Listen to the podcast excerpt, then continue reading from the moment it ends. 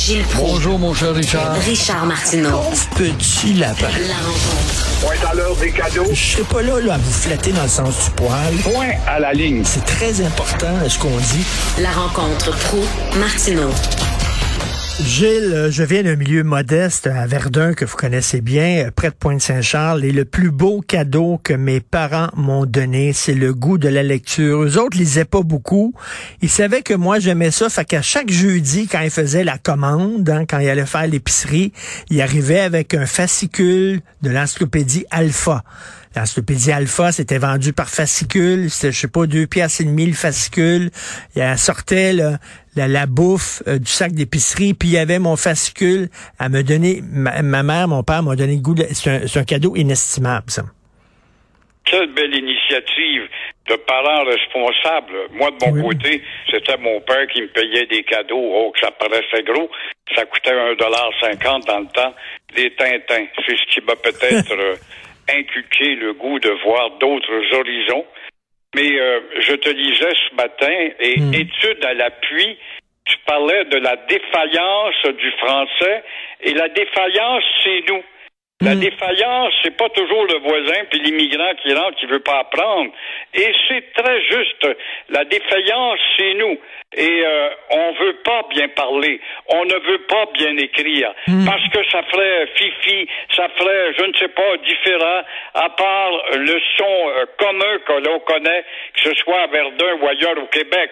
Alors, euh, c'est général. C'est un problème qui se généralise. Le système scolaire, à 180 jours, est le premier à être visé. Je rappelle Jacques Parizeau en 94, quand il prend le pouvoir, il dit au chapitre de l'éducation, on va en finir une fois pour toutes avec le voile. Et euh, jamais on n'a réussi. Comme quoi la gravité, l'acculturation est avancée. Mais comment expliquer, mon cher Richard, que dans les trois pays du Maghreb francophone, la Tunisie, l'Algérie et le Maroc, des jeunes arabes dont la langue maternelle n'est pas le français, quand ils fréquentent le lycée, sortent du lycée avec un meilleur français plus articulé que le nôtre, qui avons comme langue de base le français, langue officielle, le français.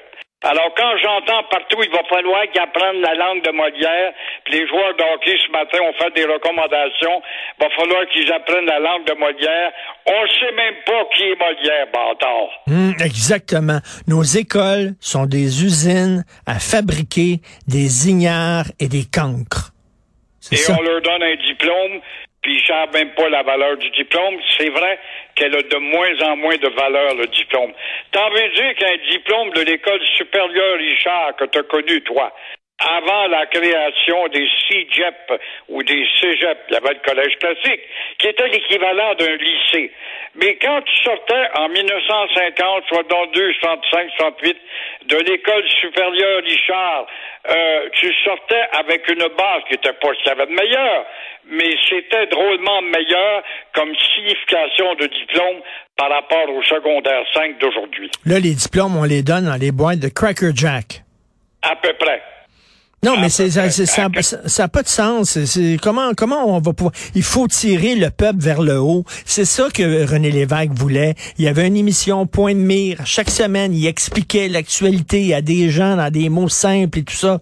Euh, c'est ça qu'il faut faire. Tirer le peuple vers le haut. Euh, René Lévesque, il dit, euh, on, on- on est peut-être quelque chose comme un grand peuple. Je m'excuse, mais quand je vois le taux d'analphabète au Québec, je me pose la question. Incroyable. Avec la Révolution tranquille. Comment m'expliques-tu, toi, depuis la Révolution tranquille? En 60, oh, les lumières étaient éteintes avec du Plessis, ce qui est faux. Et euh, là, on a allumé les lumières de la Révolution tranquille. On a bondé tout d'un coup les universités, euh, Montréal, Sherbrooke, Laval, des deux, 300 000 étudiants par année, des 30 000 à chaque session. Comment se fait-il qu'après toutes ces années, collectivement, on, ça ne paraît pas dans l'intellect général. Comment se fait-il que le devoir ou le grand devoir n'a pas élargi son auditoire depuis cette masse de gens qui sont allés chercher des maîtrises, des doctorats et des baccalauréats, bien sûr? Comment se fait-il que ça paraît pas? Alors, il y a quelque chose qui manque quelque part. C'est notre système d'éducation à 180 jours, moins des journées pédagogiques, moins les liaiseries de congés, moins la rigueur qui n'est pas là.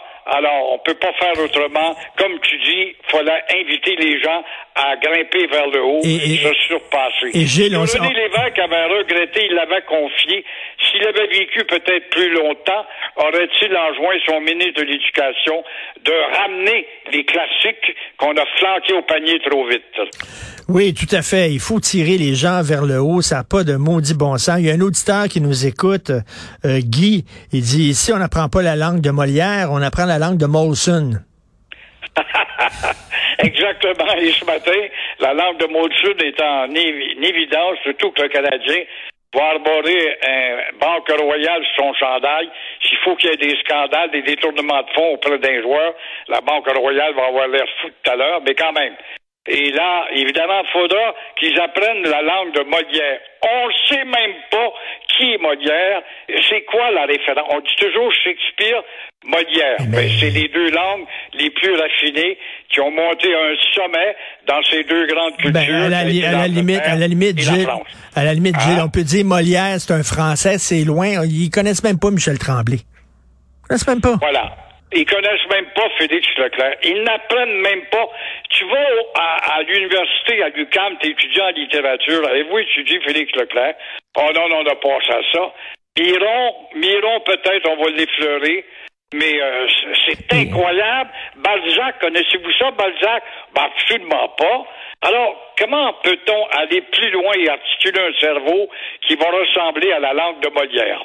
Moi, là, si je patinais, c'est sa bottine. D'ailleurs, je patine sa bottine. Je sais pas patiner. patiner. Si je patine sa bottine, je peux pas jouer pour le Canadien de Montréal. Comment ça se fait? Il y a des analphabètes qui sont à l'université. Comment ça se fait?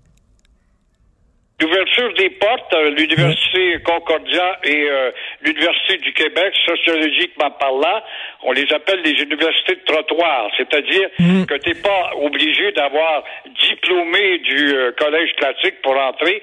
Tu peut-être pas fini ton secondaire, mais tu peux entrer avec des cours, bon, euh, de rafistolage, si on veut. Ça donne ce que ça donne. On a ouvert les portes à tout le monde, au fils euh, et à la fille de l'ouvrier, tant mieux. Tant mieux. Ça a été le cas avec les cégeps.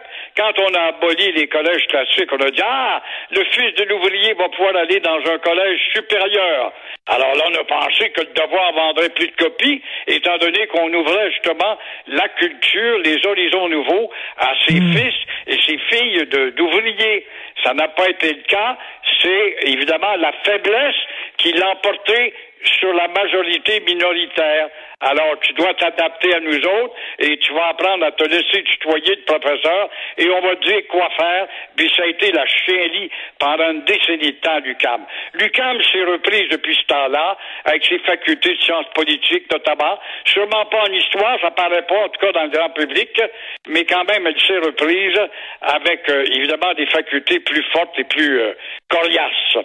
Quand j'étais jeune, à, publi- à la télévision, il y avait des publicités d'encyclopédie. L'encyclopédie Tout connaître, l'encyclopédie Alpha, l'encyclopédie euh, de la santé ou des animaux. Il y avait des pubs de ça à la télévision. Pff, les encyclopédies, qui, qui, qui Mais regarde ça ça trouve forçant à regarder. On a 82 postes de télé, on a des chiqueux de gomme là, on a des ricaneux à tel autre poste, on a des ricanades à l'autre poste, on a des niaiseries. Alors, euh, le monde... euh, René Lévesque est devenu ce qu'il est devenu grâce à la télé, parce qu'il nous vulgarisait les conflits en Algérie, par exemple. On a gardé ça dans les archives.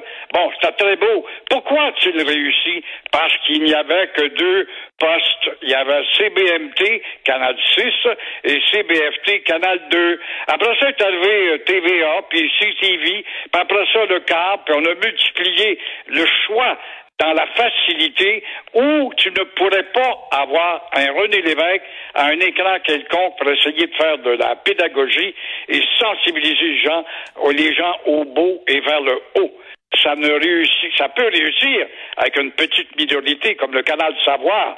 Mais à part ça, qui c'est qui regarde ça? Très peu de gens. Tout à fait. En tout cas, euh, on peut toujours lire les livres de Gilles Proux qui nous enseignent l'histoire du Québec. Merci Gilles. À demain. Merci. pour la plug en français.